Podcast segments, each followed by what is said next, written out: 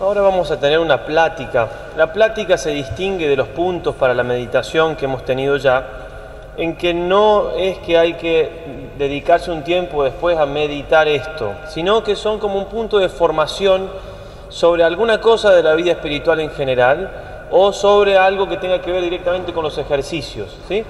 Entonces, esa es la diferencia de la plática, que la tenemos ahora al mediodía y mañana al mediodía y el último día un poco más temprano con lo que son los puntos de meditación, que los puntos de meditación se hacen para después de eso meditarlos, ¿entiende? No quiere decir que uno pueda meditar un poco lo que vamos a hablar, pero sí digo, después de esto sigue el almuerzo, no hay directamente un momento para meditar porque justamente se trata de otra cosa. Lo que vamos a hablar ahora es de dos cosas, que son las dos alas de la santidad. Una es la oración y la otra es la mortificación o la penitencia. Ambas cosas son importantísimas para la vida espiritual. Si falta una, aunque esté la otra, no vamos a poder volar, porque ningún pájaro puede volar con una sola ala, ningún avión puede mantenerse en el aire con una sola ala. Ambas cosas van a ser tocadas desde el punto de vista de lo que ustedes tienen que hacer cuando terminen los ejercicios, pero obviamente que hay cosas que les van a servir para este momento también, sobre todo cuando hablemos de la penitencia. Vamos con lo primero, entonces, con la oración. La oración es algo trascendental en nuestra vida espiritual, importantísimo. Se puede hacer una comparación directa entre la oración para el alma y el alimento para el cuerpo. Si yo no como, me debilito y me muero. Si como mal, también voy a andar mal, débil, enfermo. Lo mismo pasa con la oración. Si yo no rezo nada, mi vida espiritual probablemente se acabe, la vida de gracia. Por eso, por ejemplo, hablando de la oración mental, de la meditación, dice San Alfonso María de Ligorio lo siguiente.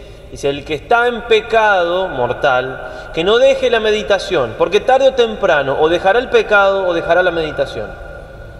La oración, sobre todo la oración verdadera, digo, no solamente decir unos Ave Marías que está re bien, pero sin distraído, por compromiso, porque los otros lo hacen, no, rezar de verdad, un rosario bien rezado, es incompatible con el pecado. ¿sí? Por eso es tan importante rezar. Rezar y rezar bien, así como me alimento, me alimento bien. Y podemos dar un paso más, no solamente la oración tiene que ser y es como el alimento, sino incluso, como se decía de San Juan Pablo II, y se podría decir de todos los santos, para él rezar era como respirar. O sea, una cosa más constante todavía. Uno puede decir, ah, qué molesto, tenés que respirar todo el tiempo, tenés que estar atento a la respiración. No, nosotros vivimos respirando y no nos molesta. Así hace un santo, vive rezando, es su vida eso. ¿Y cómo puede ser eso? Bueno, nosotros a veces nos puede costar porque no somos santos. Pero hay una cosita que sí nos puede ayudar. Cuando una persona ama mucho a otra, una madre, un hijo, dos personas que están noviando, que están casados, no es ningún sacrificio pensar en la persona amada. Ningún sacrificio, no cuesta nada. Bueno, así pasa con Dios. Cuando el alma ama de verdad a Dios, a Jesús, no es que cuesta pensar en Él. Por eso un santo le cuesta no poder pensar en Dios. De Santa Teresita del Niño Jesús se dice, lo dice ella, que no estuvo más de tres minutos en su vida sin pensar en Jesús. Eso es rezar todo el tiempo, ¿no? Como dice la Escritura, como dice el Señor, que rezar todo el tiempo sin desfallecer. Velad y llorad, le dice a los apóstoles en, en Getsemaní, porque el espíritu está pronto y la carne es débil. Y cuando el Señor habla de la viuda inoportuna, pone esa parábola, dice, les decía esta parábola para mostrarles que hay que orar, orar incansablemente. El cardenal Sará, quizás lo han visto, saco un par de párrafos de este libro que se llama Dios o nada, un hombre de muchísima vida interior, de muchísima oración. Dice él, que en su vida, ha habido etapas que han dado a mi vida una orientación decisiva, pero las más cruciales han sido esas horas, esos momentos del día en los que a solas con el Señor he sido consciente de lo que quería de mí. En la oración llegó a ser consciente de lo que Dios quería de él. ¿Qué es lo que están haciendo ustedes ahora? Los grandes momentos de una vida son las horas de oración y adoración. los grandes momentos. Cuando él decidió, siendo obispo, arzobispo, perdón, en su país, cuando él decidió hablar sobre el, gobierno, que lo que estaba haciendo el gobierno, que era lo mismo de decir que lo mataran, era muy probable que lo iban a matar, dice, después de rezarlo cientos de horas, y no lo dice metafóricamente, rezó cientos de horas y dio cuenta que Dios le pedía que diera ese paso. Que ese paso era en definitiva de decir, bueno, si me matan, me matan. No es tan fácil, ¿no? El encuentro cotidiano con el Señor en la oración, ese es el fundamento de mi vida. Ese es el fundamento de toda la vida de cualquier cristiano, de cualquier católico, cualquier persona de fe, no solamente de un cura, de una monjita, de todos, porque necesitamos ese contacto con Dios. Y si uno piensa, no, porque soy laico, laica, entonces no voy a rezar. No, es distinto, es cierto, no voy a tener a lo mejor todo el tiempo que tiene una contemplativa, ni siquiera yo tengo, todo el tiempo que tiene una contemplativa. Pero yo tendré que buscar cada uno de ustedes el lugar que ocupa la oración en la vida y ver si estoy haciéndola, haciéndola bien, si estoy dando ese tiempo a Dios. Porque muchas veces flaqueamos en la vida espiritual porque no rezamos. El alimento, la respiración, lo mismo. Recuerdo de nuevo lo que decíamos de San Alfonso, no es que hay gente fuerte y gente débil en lo espiritual, hay gente que reza gente que no sabe rezar. Ahí está. De San Juan Pablo II se cuenta, nombre de muchísima oración, como todos los santos, que cuando él llegó recién ordenado a esa parroquia en Polonia, su primera parroquia, lo espiaban de noche la gente porque quedaba la luz prendida de la, de la iglesia y él que hacía rezaba toda la noche a veces y en el Vaticano también a veces pasaba, incluso tenía, el Papa tenía dos horas de oración mental, una hora ante el Santísimo, otra hora en su habitación antes de la misa. Tenía, le habían puesto, como él se tiraba en el suelo a rezar, habían puesto una madera, porque claro, un mármol frío, el Papa ya era grande. Uno dice, a ver, yo no tengo tiempo para rezar, y el Papa, el Papa tenía tanto tiempo para rezar. Es cierto, si uno tiene familia, hijos chicos, hay que ocuparse de las cosas, está bien, pero a veces no son esas cosas, son excusas y, tengo otras cosas para las cuales sí tengo tiempo. Cuando estuvo el Papa aquí en Argentina, en Salta, la mujer que había preparado toda la, habitación había hecho no sé qué tipo de arreglo arriba de la cama, no sé qué cosa será, pero eh, de tal manera que, ella tuvo un rato largo para hacerlo. Entonces cuando vino el otro día para levantar todo y acomodar, el Papa no había tocado nada. O sea, o no durmió y rezó toda la noche o durmió en el suelo. No es una cosa tan rara en el sentido de un, hombre de una vida espiritual. Jesucristo hacía eso, pasaba muchas veces la noche rezando. No es que tenemos que hacer exactamente igual, digo, pero son ejemplos a lo que voy de gente que, Monseñor Crook, el, obispo de San Rafael Mendoza, donde nosotros nos formamos, yo soy del Instituto del Verbo Encarnado, digo, por la duda que alguno no, lo sepa todavía, él no tenía eh, seminario y rezaba todos los jueves, porque los viernes no podía, porque el otro día sábado tenía más actividades. Todos los jueves, o, muchos jueves, los pasaba en oración. Toda la noche. A veces alguien lo acompañaba, a veces no. Cuando habló con el Papa, pidiéndole, diciéndole de esto del seminario, le dijo que iba le, profetizó en definitiva que iba de su, no solamente iba a tener vocaciones en su seminario, iba a tener un seminario, sino que iban a salir de, su diócesis eh, misioneros para todo el mundo. Y nosotros somos 260 sacerdotes y estamos en casi 37 países. Pero porque un hombre se arrodilló y estuvo noches enteras rezando. Rezar, rezar. Preguntémonos entonces en los momentos libres ustedes cómo está la vida de oración, hasta qué punto están dando la importancia a la oración, a la misa, por ejemplo. No tendría que ser un lujo que si hay tiempo, que un católico participe a misa todos los días. Una misa es una cosa que no nos cabe en la cabeza y de, de, lo grande que es. Y todas las oraciones de una persona no valen lo que una misa. No, porque la misa vale la sangre de Cristo.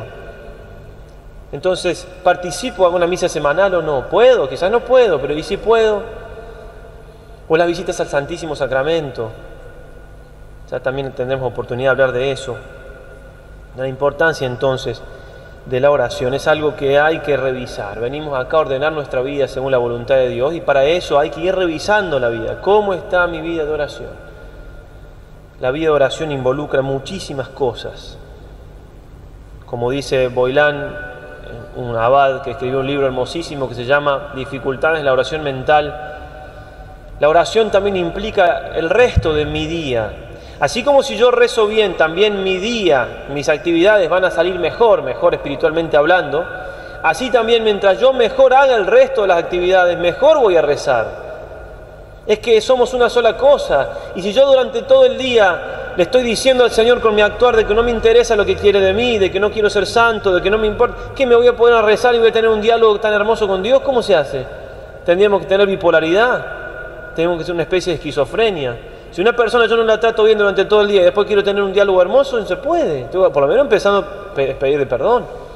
Entonces habla este, este autor de que hace falta tener pureza en la vida, no solamente pureza en el sentido del sexto mandamiento, sino pureza de pensamiento, de buscar las cosas de Dios, pureza de intención, no buscarme a mí en lo que hago, sino buscar al Señor, pureza de afecto, o sea, buscarlo a Dios con mis actividades todo el día. Entonces obviamente cuando voy a rezar, la oración es muy distinta, es más profunda, más fácil, porque yo trato con Dios durante todo el día aunque no me dé cuenta, porque mi vida es un tratar con Dios, ¿cierto?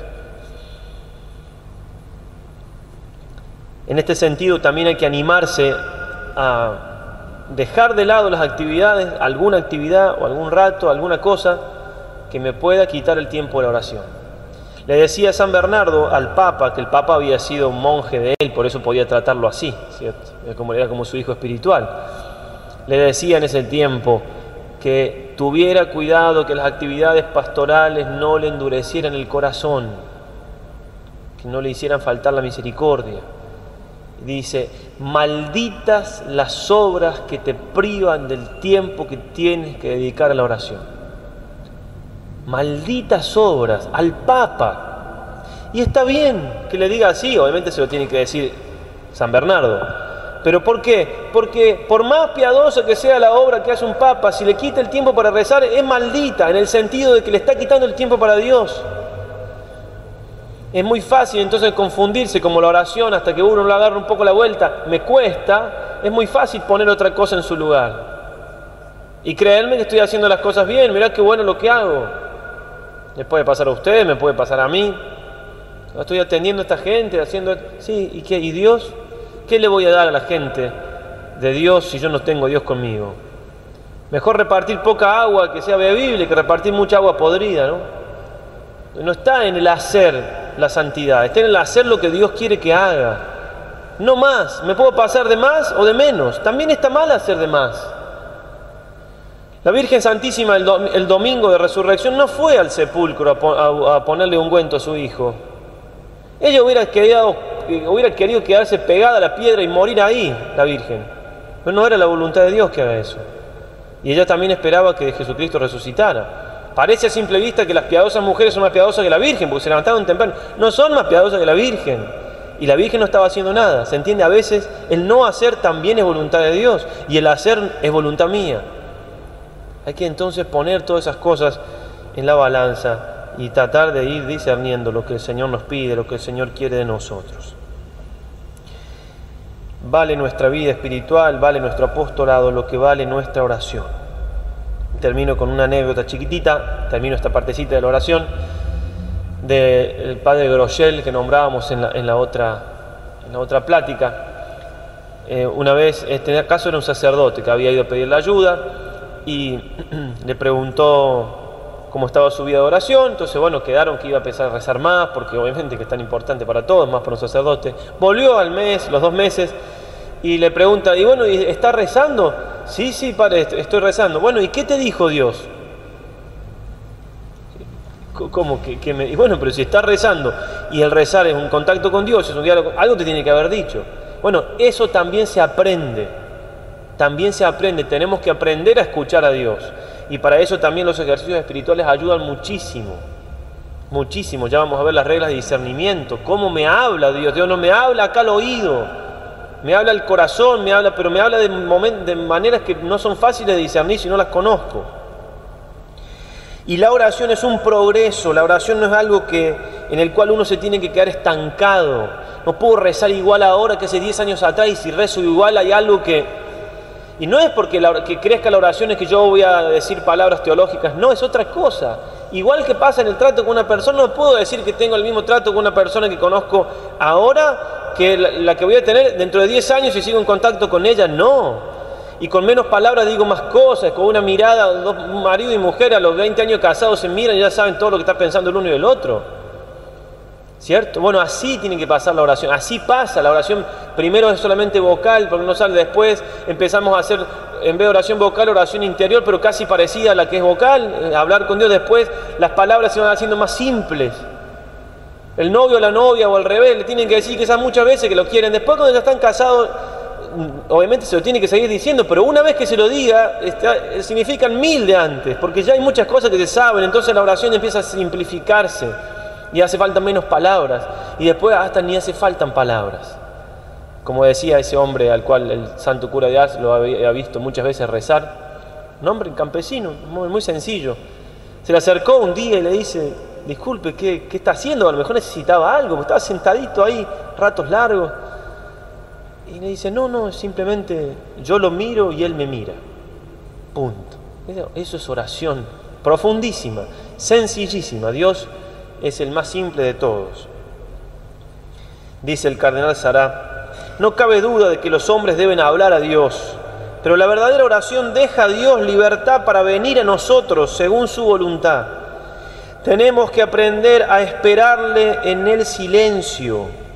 Hay que perseverar en el silencio, en el abandono y la confianza.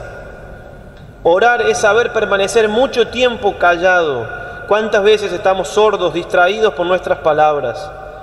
Por desgracia no es fácil saber escuchar al Espíritu Santo que ora en nosotros.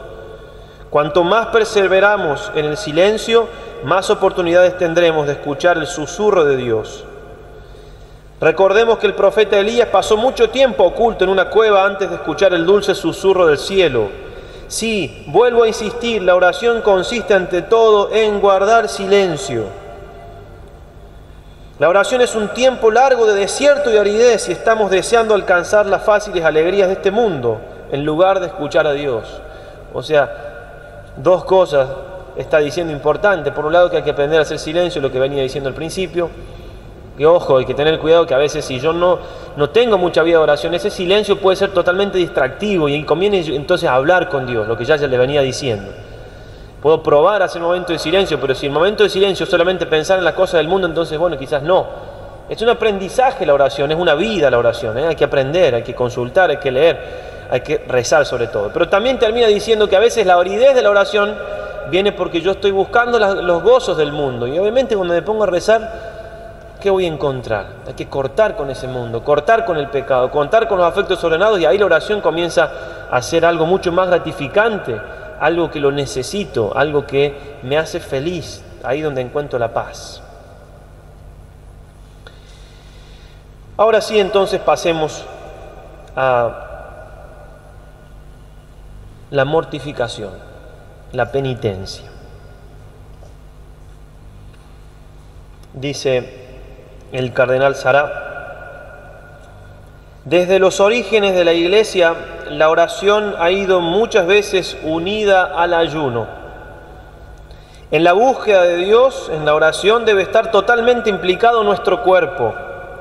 Sería una falacia conceder a Dios el primer lugar en nuestra vida si nuestro cuerpo no se implica también en ello.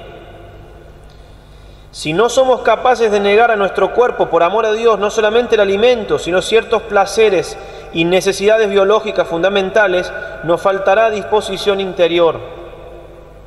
Por eso, desde los inicios de la tradición cristiana, la castidad, la virginidad, el celibato consagrado y el ayuno se han convertido en expresiones indispensables del primado de Dios y de la fe en Él. Somos cuerpo y alma, entonces la mortificación, la penitencia, el ayuno también ayudan a rezar mejor. San Pablo, hablándole a los esposos, les dice que se cumplan ambos con lo que se llama el débito conyugal, con la vida de intimidad, que está bien, es parte de la santidad del matrimonio. No lo dejen, dice, salvo en algunos momentos para dedicarse más a la oración y de mutuo acuerdo.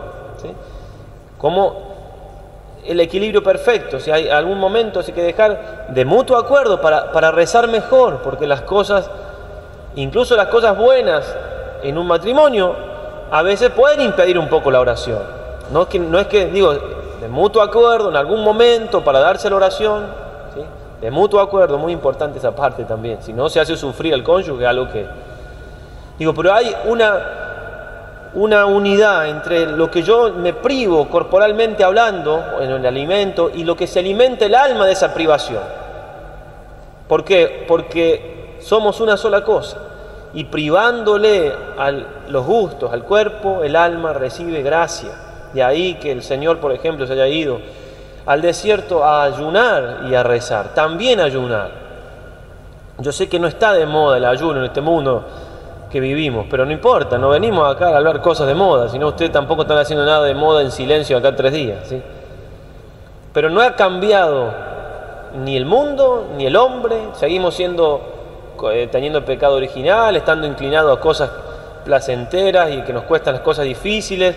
Y el mundo no solamente no ha cambiado, o sea, ha cambiado para peor. Hay que tener en cierta manera un poco más de dominio antes que ahora, ahora que antes, perdón, porque antes el mundo era menos agresivo. Entonces hay mortificaciones y mortificaciones y cada uno tendrá que ver qué ofrece a Dios, cómo, cuándo, pero que tiene que haber mortificación en mi vida. A veces puede ser la mortificación de hacer bien lo que tengo que hacer, de que cuando suena el reloj o el teléfono a la mañana me levanto, de que hago las oraciones de la mañana antes de ver el WhatsApp, de que estoy en el trabajo haciendo todo lo que puedo para trabajar bien, de que me dedico a mis hijos y a mi esposo, a mi esposa, como me tengo que... Digo, todo eso implica mortificación y a veces no la hacemos bien y nos dejamos llevar más por el gusto y por la... Bueno, ya ahí puede haber un gran plan de mortificación. Ahora, eso, si yo le agrego algo más, no va en contra, siempre que sea prudente. Estoy en cuaresma, algún día hacer algún ayuno, privarme de alguna comida, comer menos, no ponerle sal, no comer dulces, no fumar, no sé. Cada uno verá se cuenta de que el Papa San Juan Pablo II bajaba unos 10 kilos en cada cuaresma. Entonces fue el cardenal Cafarra a comer con él y las monjitas que le hacían la comida al Papa le dijeron, al cardenal que por favor en algún momento de la comida le dijera al Papa que comiera más, que se ponía muy flaco, que... Entonces terminó de comer el Papa rápido, comió muy poquito, el cardenal Cafarra le dice, Su Santidad, ha comido muy poco, coma más, la iglesia necesita un papa fuerte. Y el papa golpeó la mesa, dijo, no, la iglesia necesita un papa santo, no un papa fuerte. Se acabó la conversación de ese tema al menos. Bueno, eso es, ¿cierto? A veces juzgamos con criterios un poco humanos. No, si no como ahora me voy a sentir mal. Me voy a sentir un poco triste, digamos, si quiere, porque no. Pero mal. Ojo, hay que ser prudente, hay quienes no comen y después no pueden rezar, no pueden hacer nada, y además que una cosa es estar en un retiro, otra cosa es estar trabajando. Hay que ser prudente, pero el principio es que tengo que juzgar si realmente tengo que hacer algún sacrificio más en mi vida o no. Una vez fue un hombre a decirle a un sacerdote, me lo contó él, no el sacerdote obviamente, a decirle al, que predicaba los ejercicios que a él era medio gordito y goloso, le ponía triste hacer ayuno, me pone triste entonces el sacerdote con mucho tino le respondió, bueno, entonces tiene dos cosas para ofrecer, el ayuno y la tristeza. Listo, lo dejó.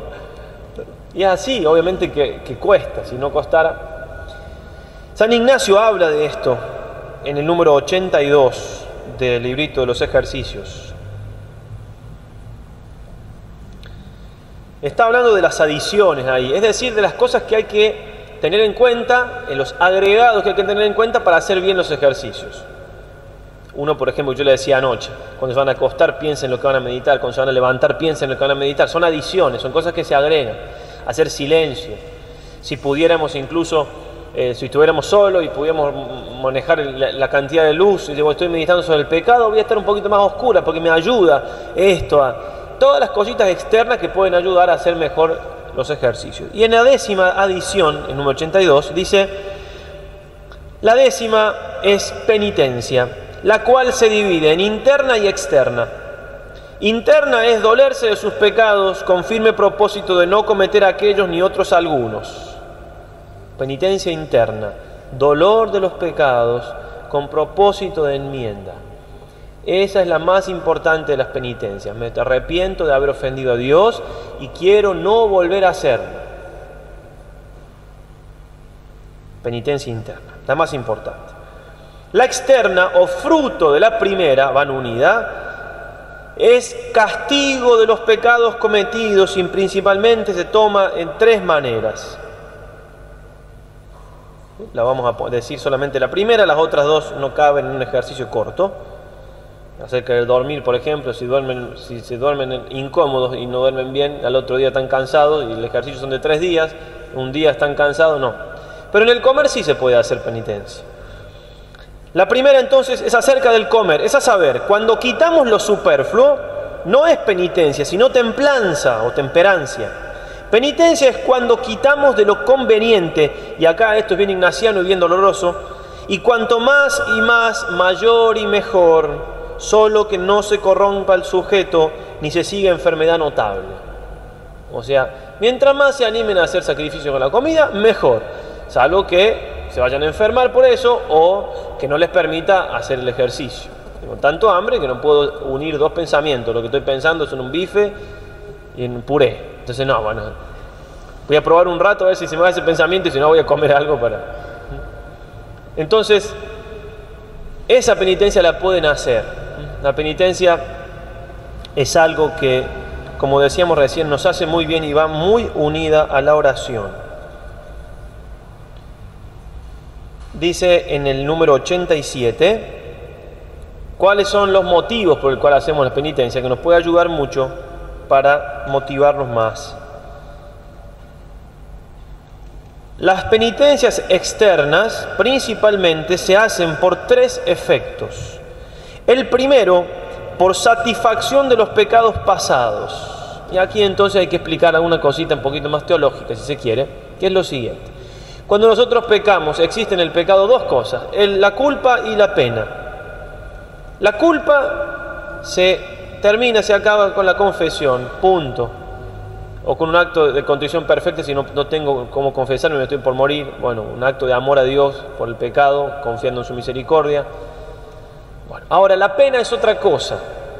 La pena es algo que tengo que restablecer a la justicia divina o que reparar el corazón de Jesús ofendido. Y pongamos un ejemplo más humano que siempre las cosas humanas nos ayudan a entender más, las divinas. Si yo me enojo con el vecino y un día que se va de viaje le quemo la casa y después recapacito y me duele y me quiero, me quiero, estoy re arrepentido, entonces viene el vecino antes que entre la casa le digo, vecino querido, te quemé la casa, perdoname, me, me caen un par de lágrimas lo abrazo y me voy. ¿Y la casa quemada? ¿No me voy a poner al menos ayudar a limpiar la casa? No, no, no, yo estoy de repente, ya está, le pedí perdón, me largué a llorar, estoy redolido. Y el vecino me perdonó, parece. Obviamente que voy a buscar también reparar el daño que hice y, arreglarle la casa, pintarla, lo que sea, yo se la quemé. Entonces, cambiando lo que haya que cambiar, porque siempre en las cosas divinas no todo se aplica, bueno, también así yo ofendí a Dios, me perdonó y somos Está todo sepultado, como dice el Salmo, en mis pecados en el fondo del mar. Pero yo tengo que resarcir al amor de Dios que está herido. Lo mismo pasa en las relaciones humanas, es más fácil todavía si yo ofendo a alguien a quien quiero mucho y que me quiere mucho. Después, no solamente perdoname, sino eh, tengo que mostrarme con los actos que estoy arrepentido. No lo puedo tratar igual. Tengo que curar esa herida en el corazón. Si yo pido perdón y después actúo igual y no soy más cariñoso con la persona, más atento, es que no sé hasta qué punto estoy arrepentido, ¿sí o no? ¿Cierto? Bueno, a Dios le mostramos eso, sí, rezando con más ganas, obviamente, también, pero también con los sacrificios. Hago este sacrificio a Dios, se lo entrego de corazón porque yo lo ofendí, porque no hice las cosas bien, porque lo crucifiqué con mis pecados. Si uno no repara todo en la vida lo tiene que reparar en el purgatorio, pero no entra nadie al cielo que no esté totalmente purificado. Entonces uno puede elegir también, y obviamente que se sufre más en el purgatorio que acá. Entonces yo también con estas horas se puede hacer eso con la oración, con el ayuno y con las horas de misericordia, o sea, con la caridad. Son las tres cosas que se destacan en cuaresma, ¿cierto? Bueno, pero una de las cosas es el sacrificio. Así voy reparando el amor herido de Dios. Voy consolando al corazón de Jesús. Segundo, segundo motivo, por vencerme a mí mismo, es a saber, para que la sensualidad obedezca a la razón y todas las partes inferiores estén más sujetas a las superiores. Para vencerme a mí mismo, ejercicios espirituales para vencerme a mí mismo y cumplir la voluntad de Dios sin determinarse por afección alguna que desordenada sea. Entonces me tengo que vencer a mí mismo porque si no me venzo no hay posibilidad de que yo sea santo porque mi, si bien la naturaleza humana es buena porque la creó Dios, por el pecado original estamos inclinados al mal. El fomes peccati, que se llama la inclinación al pecado, que el bautismo nos quita el pecado original, nos da la vida de la gracia, pero no nos quita la inclinación al mal. Entonces yo tengo que someter con mis potencias superiores, inteligencia y voluntad, mis, mis potencias inferiores. Y si yo no me acostumbro a privarme de lo lícito, va a ser muy difícil que me prive después de lo ilícito. Imaginemos que vengo caminando y acá hay un precipicio, ¿no? Y yo digo, siempre llego hasta el borde del precipicio, pero no me caigo, siempre hasta el borde. Y me estoy arriesgando que alguna vez me rebale un poquito y me caiga. Ahora, si yo soy capaz alguna vez de parar acá, a 10 metros del borde, va a ser mucho más fácil que nunca me caiga. Entonces, yo soy capaz de, por ejemplo, de hacer un ayuno un día, es muy probable que ese día no tenga ninguna tentación contra la carne. O si soy capaz de no contar algo bueno mío, va a ser mucho más fácil que después me prive de criticar. ¿Sí? Si me privo de lo lícito, es más fácil después que me prive de lo ilícito. Tercero, para buscar y hallar alguna gracia o don que la persona quiere y desea, así como si desea tener interna contrición de sus pecados o llorar mucho sobre ellos o sobre las penas y dolores que Cristo nuestro Señor pasaba en su pasión, o por solución de alguna dubitación en que la persona se halla. O sea, para alcanzar una gracia de Dios. No es lo mismo solamente pedir que pedir también con un sacrificio de por medio, con un sufrimiento de por medio, como es hacer un, un sacrificio así, un ayuno, alguna cosa así quiero salir de una duda, quiero tener arrepentimiento de mis pecados, quiero alcanzar esta gracia. Vine al ejercicio a pedir una gracia determinada, bueno, mejor si la pido también con un sacrificio. La oración y el ayuno van de la mano. Cuando el Señor le saca ese, ese demonio, ese poseso del Evangelio, y el papá le dice, ¿por qué tus apóstoles no pudieron? Porque algunos demonios solo salen con oración y ayuno, dice el Señor. Bueno, siempre habrá que ser prudentes, ¿no? Y la prudencia es aplicar cada uno en el momento que está y demás. No estamos diciendo que, que una regla fija para nadie, pero sí para ayudarlos a poder discernir esto, para hacerlos hacer un acto positivo de discernimiento. De ahora en más, o sea, a partir de la cena de esta noche, para almorzar y para cenar van a tener que anotarse. Va a haber donde estaba la hojita para anotarse para hablar, que ahora después me dijeron que había dos listas y demás, pero en ese lugarcito está la pizarra en el comedor. Va a decir anotarse para cenar hasta tal hora, porque hay que darle tiempo al cocinero para saber. Entonces, si quieren comer, simplemente tienen que anotarse cada vez. Y si, y si no quieren ahorrarse eso, le dicen a, la que, los asistentes, ¿sabes qué? Cada vez que ponga la lista, pon una cruz porque yo voy a comer siempre. Punto, no hay ningún problema. Y no pongan el nombre, pongan la cruz. Nadie tiene que saber quién come y quién no. Ahora, ¿Por qué se hace eso? ¿Porque queremos ahorrar plata? Pues no, no queremos ahorrar nada, es una tontera. ¿sí? No, porque a ustedes les hace muy bien no comer. Entonces hay que hacer un acto positivo de decidir comer. Eso nada más. Después, el desayuno y la merienda, no, eso no hace falta anotarse nada, ¿cierto? Digo, hay gente que ha estado días sin comer, nada, si ustedes dejan de almorzar o dejan de cenar o dejan las dos cosas, no se van a morir, son tres días. El instinto de conservación es tan fuerte, no pasa absolutamente nada. Y es ahí donde uno, cuando lo experimenta, empieza a entender qué cosa es el ayuno y el bien que hace. Pruébenlo. A lo mejor hace mucho tiempo que no hacen un ayuno, más que miércoles de ceniza y viernes santo. Bueno, eso no habla muy bien de nuestra fe, porque tenemos que hacer algún sacrificio. Estamos en cuaresma, como digo, lo entiendo, vivimos en este mundo y nos vamos impregnando de las cosas del mundo sin querer, pero no son criterios. Si uno podemos, escuchar en televisión o ver a un programa por internet y demás, sí me puede explicar qué cosa comer, qué cosa me hace bien, qué cosa me hace mal, pero ¿quién me va a decir, mira, mejor no comas? O come menos, come menos de lo, que lo necesario para ofrecer. ¿Quién me va a decir eso en el mundo? Nadie, todo lo contrario.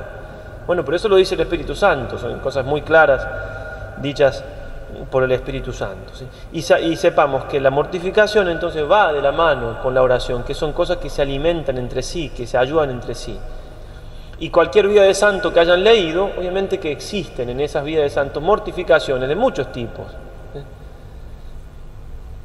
La mamantula caminaba descalza, kilómetros y kilómetros, se fue de Córdoba a Buenos Aires caminando descalza. ¿Por qué caminaba descalza? ¿Qué le gustaba? No, estaba haciendo sacrificio. A nadie le gusta caminar descalzo. Sacrificio, penitencia, dejar algo lícito. Y, los santos han tenido tanto ingenio para eso. Había alguno que se ponía una piedrita en el zapato, había otro, el padre Guanela, también santo, que andaba siempre con una valija. Siempre con una valija. Cuando se murió, ¿saben qué tenía la valija? Piedras. ¿Para qué la llevaba? Para hacer un sacrificio más. Nadie sabía. O sea, es el amor a Dios y el amor a las almas que es creativo. Cuando uno ama a alguien, siempre se le ocurren cosas para mostrarle ese amor. Bueno, a los santos, como amaban tanto a Dios, se le ocurrían cosas para mostrarle a Dios que lo amaban. Y como ya vamos a ver durante el ejercicio, el amor y el sacrificio están unidos, son las dos caras de la misma moneda. Es algo que también tenemos que ir profundizando, que ir aprendiendo. San Juan Pablo II, aún con todas sus tareas y demás, hacía esos sacrificios tan grandes, ¿no? cómo nosotros nos podemos hacer algún sacrificio en este ejercicio espiritual. Dios nos va a devolver el ciento por uno. Nunca le damos a Dios algo sin que Él nos devuelva más todavía. Se cuenta en la vida de San Juan Pablo II que estaba rezando un día y se le acerca por detrás, en la capilla, abre la puerta su secretario y le dice, Su Santidad, hay un tema urgente que ver. El Papa nada. Inmutable. Vuelve a los 5 o 10 minutos. Santidad es algo muy importante muy urgente. Discúlpeme, pero déme unos minutos. El Papa inmóvil. Pasan otros 5 o 10 minutos. Ya se acerca un poco más el cardenal, el secretario. Su santidad, disculpe, pero este tema es muy importante. Si yo no, no lo molestaría, si no, por favor. El Papa se da vuelta y le dice, ¿es algo importante? Sí, muy importante. ¿Y urgente? Sí, muy urgente. Bueno, entonces hay que rezar. Se dio vuelta y siguió rezando. Porque no es que uno no hace nada cuando reza. Uno hace mucho cuando reza. Hace muchísimo. Porque está pidiéndole a quien puede hacer todo. Si yo quiero hacer algo, yo soy limitadísimo. Hago una cosita y a veces la puedo hacer mal. Dios puede hacer todo, Dios tiene todos los medios, entonces no pienso que cuando estoy rezando no estoy haciendo nada, estoy haciendo todo, que no quita que después haya que hacer algo también. Pero lo más importante lo hago ahí. Incluso como decíamos recién, si uno no reza, a veces hace de más o hace y hace mal. Entonces volver a darle importancia a la oración, lo primero que dijimos, la primera ala de la santidad, y ahí que es tan importante lo que están haciendo ustedes y parte del fruto que van a alcanzar, que ya están alcanzando es porque están rezando más. Y después unir a esa oración algún sacrificio. Como les digo, en días normales a veces es más difícil hacer un sacrificio, pero la vida está llena de sacrificios que a veces le esquivamos. Eso hay que descubrir también. Cumplir la voluntad de Dios son miles de sacrificios. Como dice el, Rollo Marín, el padre Rollo Marín, dominico también, eh, dice, es la, cruz o el martirio alfilerazo, pequeñas cositas, pequeñas cositas. Bueno, pero en un retiro espiritual, en un momento de mi día, de mi vida, en un día de la semana que pueda, hacer algún sacrificio más, es algo que es muy agradable al Señor, es algo que nos puede ayudar muchísimo en nuestra vida espiritual. Y vamos a pedir esa gracia a María. María obviamente que fue la, mejor rezadora de toda la historia, nadie la va a superar porque fue es la más santa, la santísima, la que más ha amado a Dios y la oración y el amor a Dios van unidos. También María fue la que más hizo penitencia, aunque no tenía que hacerlo porque no había cometido ningún pecado, pero hizo penitencia por nosotros. La penitencia más grande que tuvo fue la cruz de su Hijo. Ella entonces nos ayude como madre a aprender estas cosas y a poder vivirlas y a poder pedir en la oración y encontrar la luz necesaria para poder distinguir qué quiere el Señor para nuestra vida con respecto a estas dos cosas que son demasiado importantes para pasarla por alto.